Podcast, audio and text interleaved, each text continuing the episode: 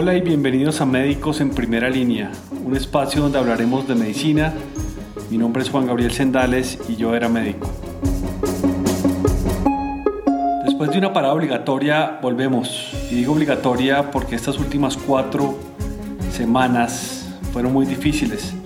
La sensación que tuve es que todo estaba pendiente de un hilo. Cuatro semanas largas caminando por entre un precipicio. No fueron días fáciles, debo decirlo. Ya comienza a verse la puerta de salida y todavía me cuesta entender por qué este tercer pico nos cogió tan desprevenidos. El problema es que muchos están pensando que esto va a pasar y que todo volverá a ser como antes. Incluso muchos creen que acá no ha pasado nada y debo decirles que no es así. Bueno, pues por ahora la vacunación nos da una falsa sensación de seguridad y digo falsa porque todavía hay cosas que no sabemos, que no sabemos sobre el tema de vacunación. Hace ya un par de meses oí un podcast de una periodista española, Mar Abad, y Ricardo Cubedo, un médico oncólogo, en donde hablaban de lo peor que podría haber pasado.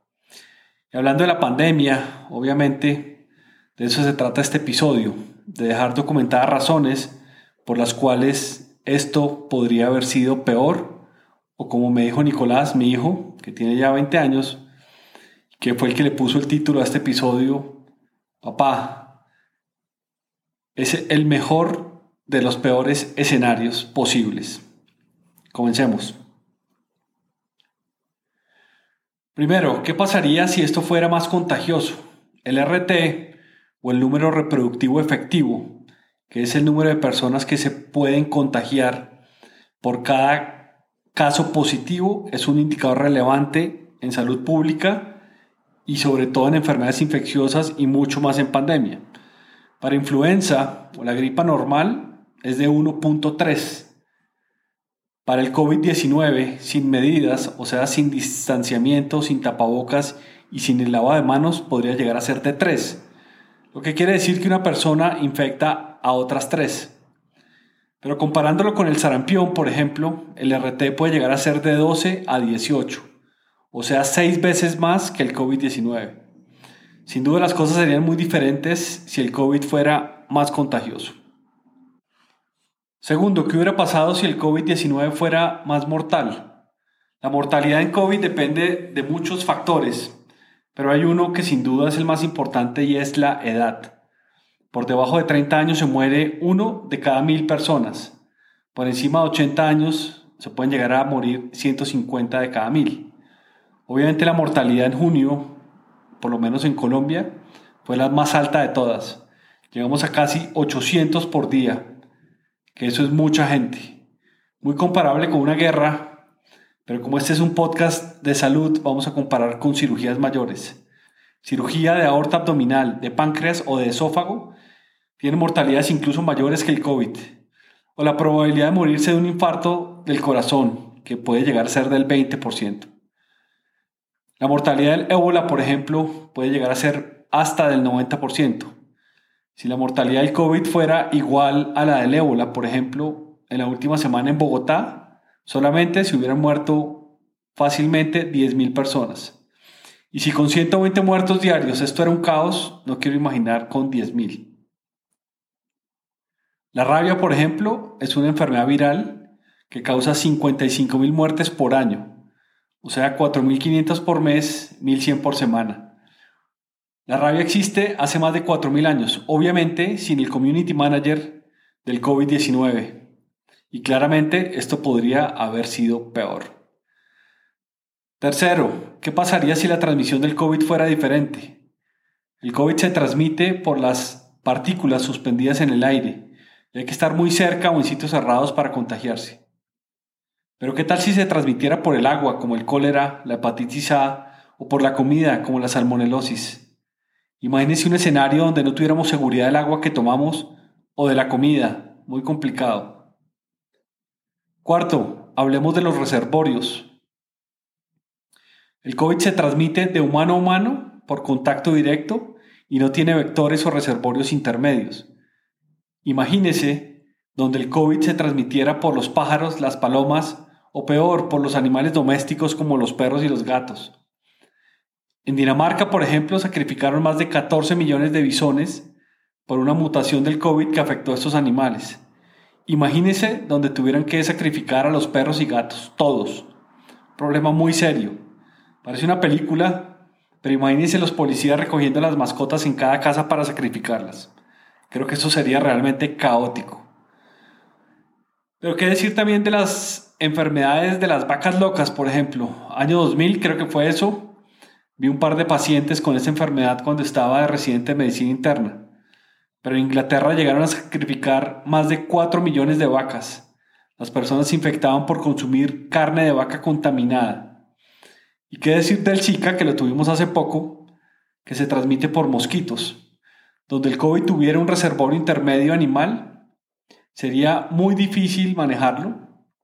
¿Y qué tal que fuera una enfermedad transmitida por priones? Algo peor, en donde claramente las medidas básicas de lavado de manos, tapabocas y distanciamiento no tendrían absolutamente ningún efecto. Quinto, mal que bien se logró tener una vacuna en menos de un año. digo mal que bien porque hay muchas discusiones sobre la efectividad de las vacunas, pero como siempre lo he dicho, la mejor vacuna es la que a uno le toque. Pero aparecen las variantes del virus que desde un punto de vista inmunológico siguen siendo reconocibles por el sistema inmunológico y por la configuración que trae el virus. Imagínense donde el virus mutara de manera permanente sin poder detectar sus antígenos. En la influenza, por ejemplo, la configuración del virus cambia todos los años. Mal que viene el COVID no. El SIDA, por ejemplo, lleva 40 años y no se ha podido sacar una vacuna porque el sistema inmunológico no reconoce el virus podría haber pasado lo mismo con el COVID. Sexto, que la fisiopatología de la enfermedad por COVID-19 fuera diferente. El virus del COVID llega al sistema respiratorio y es, por decirlo de alguna manera, el órgano blanco, el pulmón. El principal problema del COVID es la neumonía. Pero ¿qué tal que hubiera comprometido otros órganos? El cerebro, por ejemplo, con una meningitis fulminante, el corazón con una endocarditis, el hígado con una falla hepática o una nefritis o que se manifieste con una vasculitis sistémica que estaría llena de hemorragias y de trombosis masivas. Aunque debo decir que hoy el COVID se puede manifestar de cualquiera de estas maneras, no es la regla general.